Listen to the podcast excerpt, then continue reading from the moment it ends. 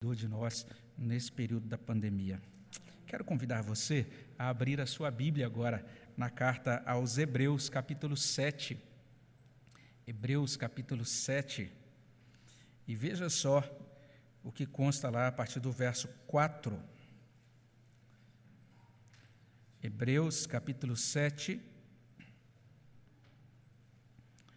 a partir do versículo 4.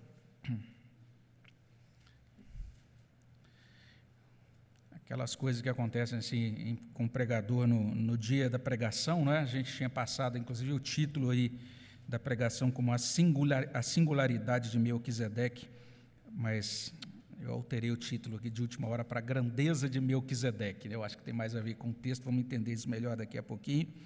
Hebreus 7, de 4 até 10.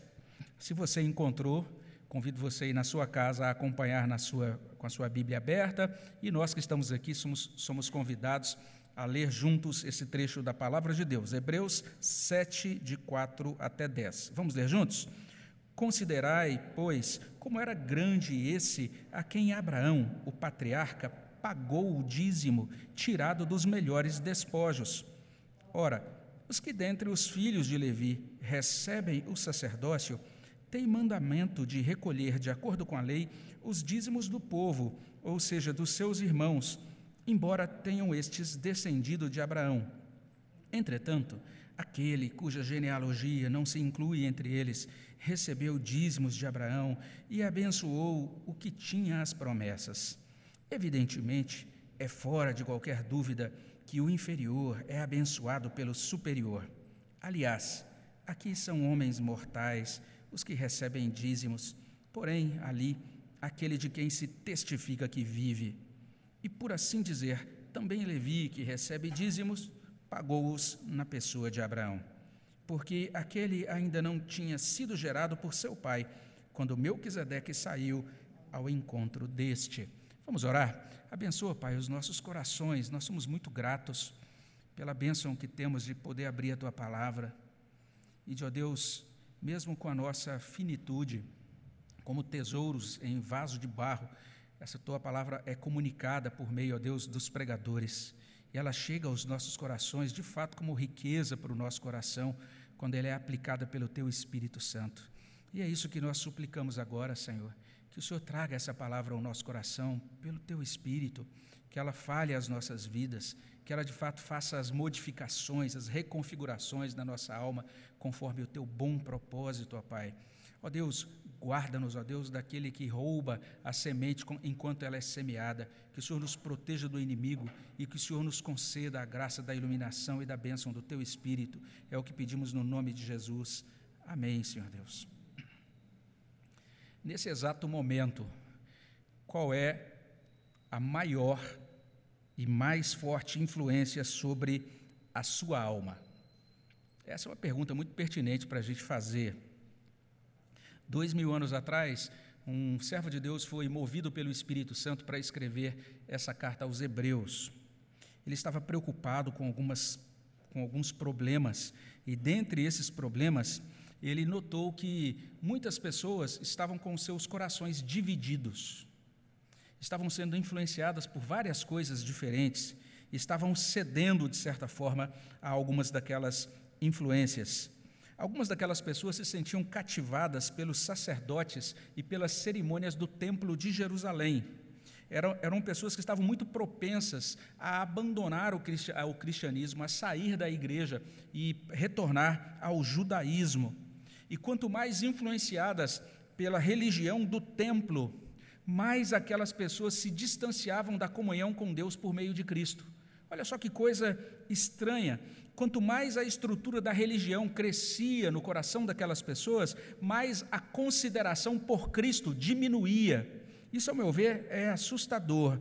A gente está aprendendo no livro de Hebreus que até mesmo aquelas coisas muito boas, aquelas coisas muito legítimas deste mundo, têm o potencial para nos afastar de Cristo.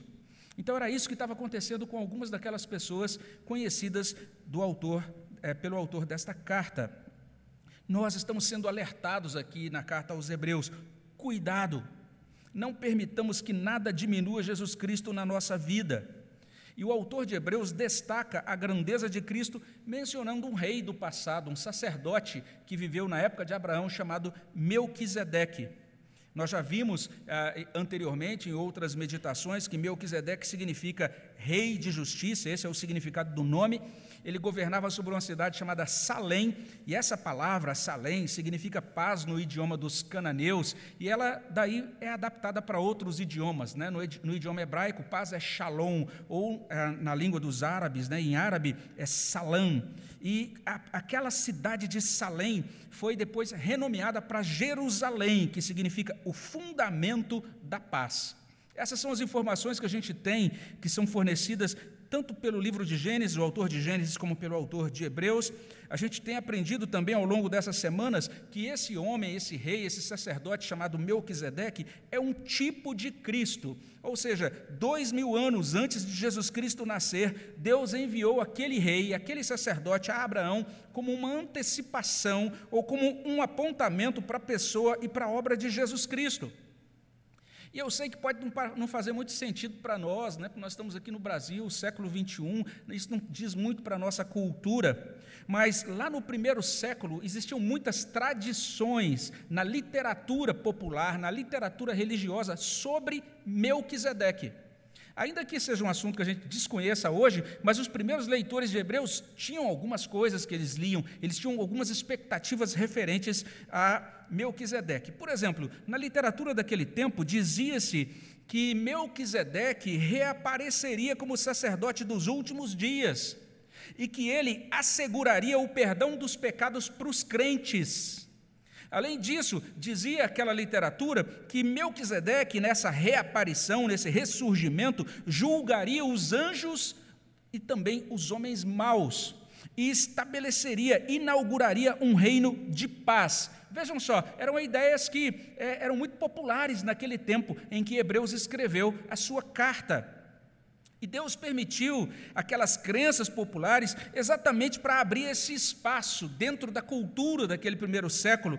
Ele abriu espaço para este ensino da carta aos Hebreus de que as expectativas relativas a Melquisedeque são atendidas pelo Senhor Jesus Cristo. Então, o autor da carta aos Hebreus está nos doutrinando.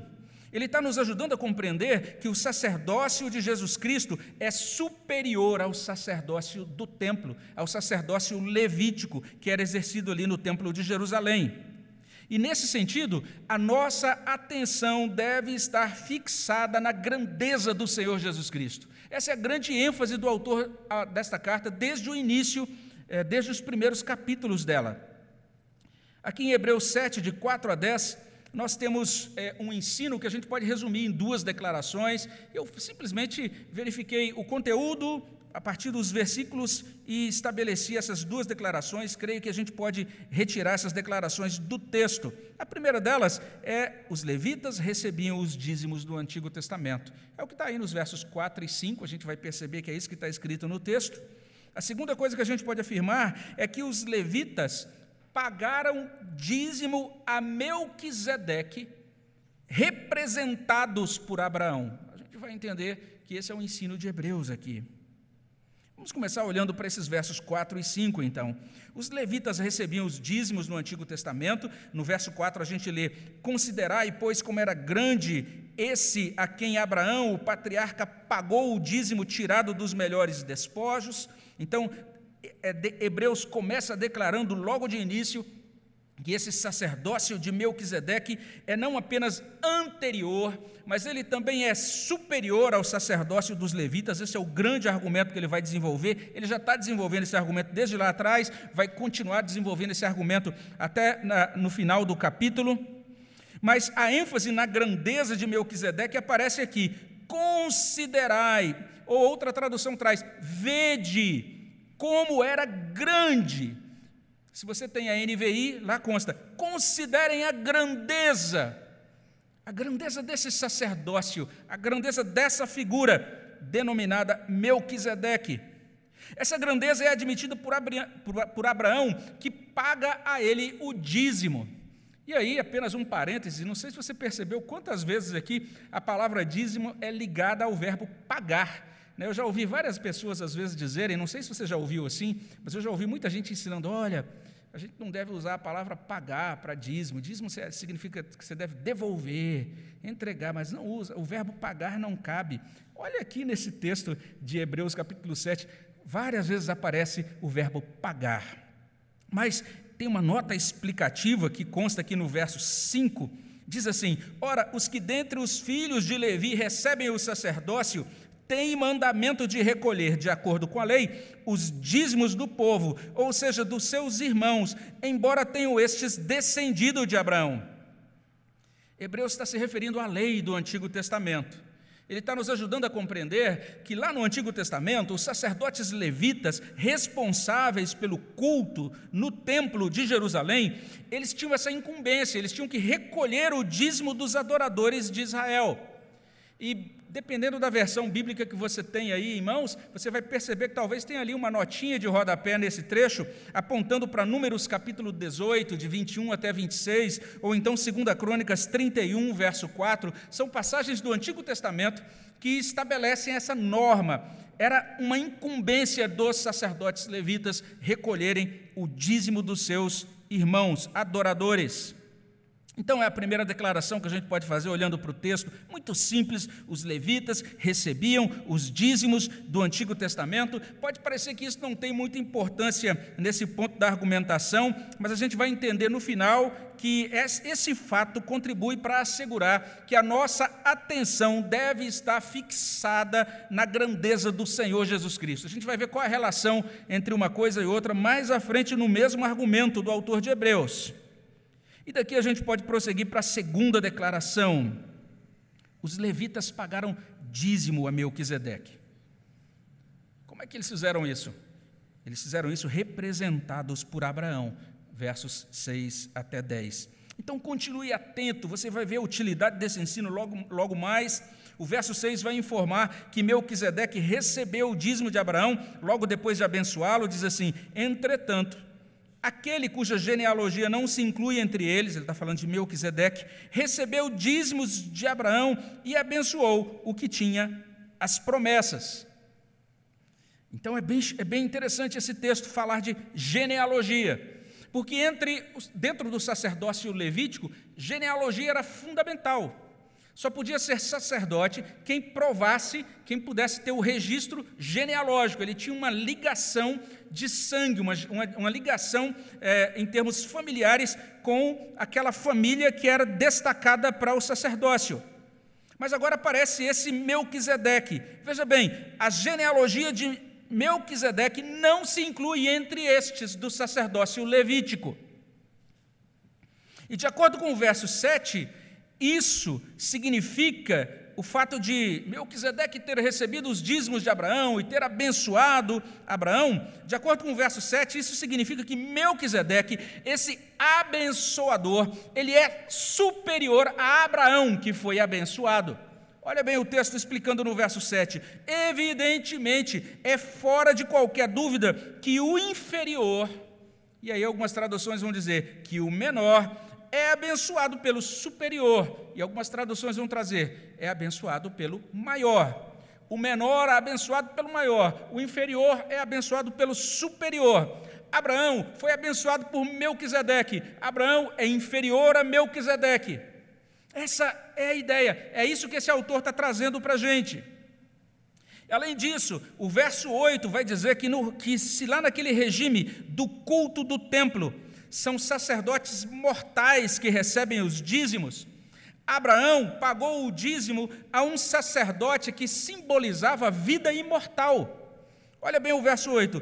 Aliás, aqui são homens mortais os que recebem dízimo. Porém, ali, aquele de quem se testifica que vive. Isso não significa que a figura histórica de Melquisedeque que foi conhecida por Abraão fosse divinamente imortal, não é isso? Mas que ele apontava para Cristo, que é Filho de Deus e que é eterno, como a gente vê aí no verso 3. A gente meditou no verso 3 na, semana, na última semana.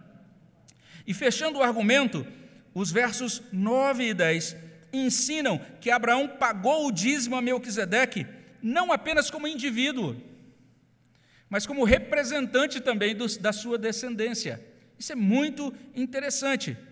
Então, é interessante compreendermos que os levitas, de onde nós temos essa linhagem dos sacerdotes, os levitas estão incluídos na pessoa de Abraão, quando Abraão entrega o dízimo a Melquisedeque. Olha o verso 9. E por assim dizer, também Levi, que recebe dízimos, pagou-os na pessoa de Abraão. Olha que interessante. Porque aquele ainda não tinha sido gerado por seu pai, quando Melquisedeque saiu ao encontro deste. E é muito interessante a tradução na revista corrigida. Lá vai constar assim: porque ainda ele, ou seja, Levi, estava nos lombos do seu pai. Ou seja, quando Abraão entregou o dízimo a Melquisedeque, Levi, que seria o seu descendente, estava dentro de Abraão, estava nos lombos de Abraão, estava, estava representando, estava sendo representado por Abraão. Abraão reconheceu a grandeza de Melquisedeque, que representa Cristo, e a este pagou o dízimo. Levi, o descendente de Abraão, também pagou o dízimo a Melquisedeque por meio do seu pai Abraão. Então, essa é a segunda declaração que a gente pode fazer olhando para esses versículos. Os levitas pagaram dízimo a Melquisedeque, representados por Abraão. Muito simples, é isso que está no texto. Agora a gente precisa organizar um pouquinho essa doutrina aqui, entender o que, que significa de modo mais sistemático, não é? Quando Melquisedeque abençoou Abraão, Melquisedeque abençoou também a descendência de Abraão, incluindo Levi. Se quem abençoa é superior a quem é abençoado, o sacerdócio de Melquisedeque é superior ao sacerdócio levítico. Hebreus está querendo nos ensinar isso. E se esse sacerdócio de Melquisedeque, que é superior ao levítico, representa o sacerdócio de Jesus Cristo, então o sacerdócio de Cristo é superior ao sacerdócio que está sendo executado, ou que era executado no templo de Jerusalém. Aquelas pessoas do século I não tinham razão para se deixar fascinar pela aura da religião sacerdotal levítica. Esse é o argumento do autor de Hebreus. Aquelas pessoas podiam de fato se entusiasmar, mas se entusiasmar pela pessoa e pela obra do Senhor Jesus Cristo. E nós também, nós também devemos fixar nossa atenção na grandeza do Senhor Jesus Cristo.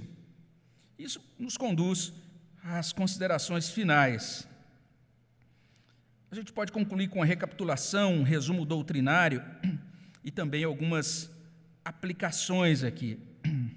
Vamos tentar entender é, de que modo esse texto pode ser útil para a nossa caminhada, pode ser útil para nós hoje. Naquela época, o autor de Hebreus foi instruído pelo Espírito Santo para trazer essa mensagem que fez diferença na vida deles. Vamos tentar recapitular. Basicamente, o que a gente tem aqui é isso: os levitas recebiam o dízimo, ou os dízimos no Antigo Testamento, e eles também pagaram o dízimo a Melquisedeque, representados por Abraão. Mas a gente precisa entender, quando olha para Hebreus, que isso não quer dizer que o sacerdócio levítico não era importante. Aquele sacerdócio foi instituído pelo próprio Deus. Quando a gente pensa no sacerdócio levítico, a gente precisa compreender que os sacerdotes daquele sistema cumpriram um papel muito respeitável como ministros do altar porque eles ofereciam os sacrifícios estabelecidos pela lei do Antigo Testamento. Quando a gente pensa naquele sacerdócio que era exercido no Templo de Jerusalém, a gente precisa compreender que aqueles sacerdotes também foram muito importantes como intercessores, porque eles tinham essa função de orar, de apresentar o povo diante de Deus, de interceder em favor do povo diante de Deus. Eles também foram muito importantes em momentos críticos da história de Israel como professores como instrutores da lei do Senhor. Então, eles eram aqueles responsáveis por levar essa lei e explicar a lei do Senhor para o povo. Toda essa nação, ou essa tribo, melhor dizendo, dos levitas, foi uma tribo muito importante. E hoje mesmo, mais cedo, o presbítero Júlio mencionou um levita sábio chamado Emã, que não apenas cantava, compunha, compunha músicas e louvava o Senhor no templo, mas também doutrinava, ensinava, escreveu esse salmo maravilhoso, o Salmo Didático 88, que foi hoje é, explicado e aplicado pelo presbítero Júlio. Então, sim, esse sacerdócio levítico foi muito importante. Mas o autor de Hebreus está dizendo: aconteceu uma novidade. Algo novo irrompeu dentro da história. Esse é o argumento de Hebreus. Hebreus está dizendo: Deus providenciou a substituição e a completação do sacerdócio do Antigo Testamento. Ele explica, por exemplo, lá no início da carta: nos últimos dias, Deus nos falou pelo Filho. E o Filho é o resplendor da glória e a expressão exata do ser de Deus. Hebreus capítulo 1, verso 1 e verso 3. E se a gente olha para Hebreus capítulo 5, versículo 10, nós vamos entender que nos últimos dias Deus nomeou Jesus sumo sacerdote segundo a ordem de Melquisedeque. Algo novo aconteceu algo definitivo, algo que completou tudo aquilo que era simbolizado pelos sacrifícios que eram oferecidos pelos sacerdotes do Antigo Testamento. E a grandeza ou superioridade do sacerdócio de Melquisedeque está apontando, está representando a grandeza e a superioridade do sacerdócio de Jesus Cristo. É exatamente por isso que a nossa atenção deve estar fixada na grandeza do Senhor Jesus Cristo. A gente é convidado a olhar para esse verbo que aparece no início do verso 4, considerai. É um verbo importante, porque ele pode ser traduzido considerai, como aparece aqui, mas ele pode ser traduzido como vede. Ele tem a ver com observar, enxergar, contemplar. Isso quer dizer que nós precisamos de olhos e nós precisamos de mentes espirituais para ver, para observar, contemplar tudo o que Deus está nos dando por meio do seu Filho bendito, o nosso Senhor Jesus Cristo. Essa é a ênfase da carta aos Hebreus. Vamos olhar para Ele, vamos contemplá-lo, vamos verificar o que Deus tem para nós por meio dele. A nossa atenção deve estar fixada na grandeza dele. Mas às vezes a nossa visão é confundida. Às vezes a nossa vista é bloqueada pelas limitações impostas pela queda ou até mesmo pela ação de Satanás. Em 1 Coríntios capítulo 2, verso 14, a gente lê: "O homem natural não aceita as coisas do espírito, porque lhes são loucura. Não pode entendê-las porque elas se discernem espiritualmente." Então, às vezes, a gente não enxerga, não consegue contemplar, simplesmente porque nós precisamos de graça, de iluminação, da ajuda de Deus para enxergar determinadas coisas. Lá em 2 Coríntios 4,4, nós lemos o seguinte: nos quais o Deus deste século cegou o entendimento dos incrédulos, para que lhes não resplandeça a luz do Evangelho da glória de Cristo, o qual é a imagem de Deus. Se esse for o caso, nós precisamos pedir a Deus a graça da iluminação, pedir a Deus a graça da libertação salvadoras para que Deus mesmo resplandeça no nosso coração, para a iluminação do conhecimento da glória dele na face de Cristo, como, como consta ali em 2 Coríntios 4, verso 6. A nossa atenção deve estar fixada na grandeza do Senhor Jesus Cristo. Mas às vezes a gente não consegue enxergar essa grandeza devido ao nosso infantilismo. E infantilismo é diferente de infantilidade. Infantilidade é uma coisa boa.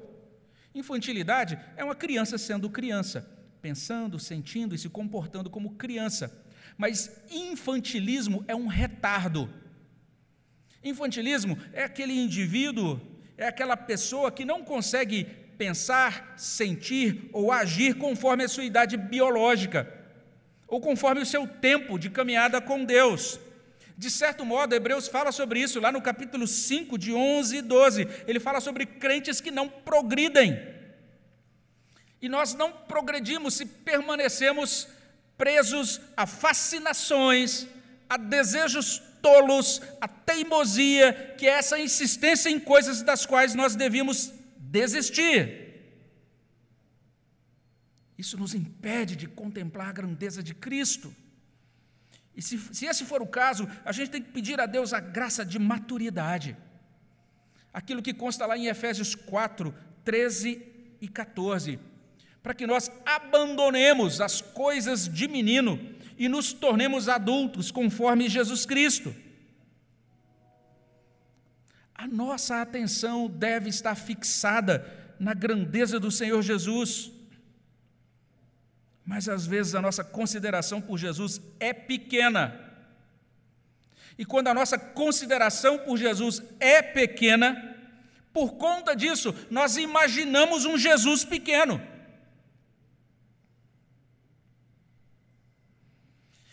Ao invés de considerar o sacerdócio de Jesus, que enche os céus, nós imaginamos um Jesus diminuto, que cabe dentro do nosso bolso. Um Jesus apenas da cerimônia. Um Jesus a quem a gente aciona como em um dispositivo para atender a nossa necessidade, realizar uma tarefa e logo depois você desativa, você descarta. Um Jesus que às vezes é mencionado nos nossos posts ou nas nossas conversas convenientes, mas que não pode ser identificado. As pessoas não, conseguem, não conseguem enxergar Jesus na nossa vida ou no nosso testemunho comuns. Um Jesus que a gente pode esconder é um Jesus pequeno. Nesse caso, se esse for o seu caso, se esse for o nosso caso, nós temos que suplicar a Deus a graça do perdão e da restauração. Nós temos que pedir a Deus que reinicie o nosso sistema operacional, que Ele refaça isso, que Ele expurgue esse vírus do engano e de todo o pecado da nossa vida, que Ele nos faça aptos a funcionar como discípulos de Jesus Cristo nesse mundo.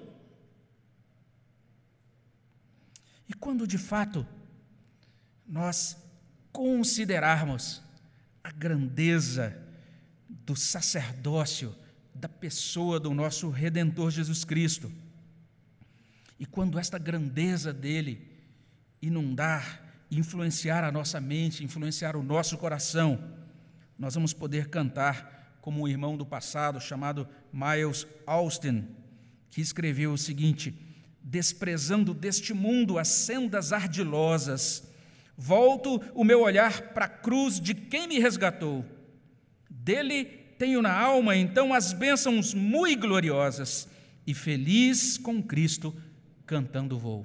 Amém, meus irmãos? Que Deus possa nos abençoar, imprimindo no nosso coração, nos trazendo essa impressão e esse vislumbre da grandeza de Cristo. Amém? Vamos orar. Senhor, no nome de Jesus, queremos agradecê-lo, porque o Senhor se revelou de modo tão maravilhoso e completo dentro da história e também por meio da tua palavra.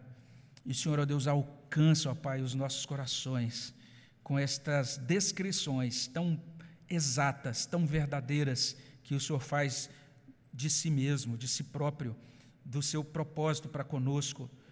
Ó Deus, pelo modo como o Senhor expressa a tua vontade para que possamos conhecê-la, pelo modo como o Senhor abre para nós, ó Deus, essa porta da salvação, nos convida a entrar por ela.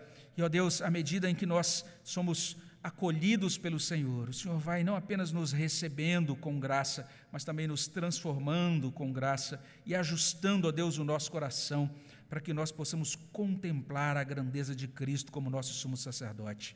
Nós suplicamos, ó Deus, que o Senhor faça isso nesta noite, que possamos sair daqui, ó Deus, fascinados, não pelas proposições religiosas, às vezes realmente interessantíssimas que nos cercam, ou por qualquer outra coisa deste mundo, que nada possa, ó Deus, nos fascinar mais, que nada possa, ó Deus, nos convidar mais, que, na, que nada possa nos empolgar mais do que ter comunhão com o Senhor por meio do nosso Senhor Jesus Cristo. Ó Deus, confirma a tua bênção no nosso coração, é o que pedimos no nome de Jesus.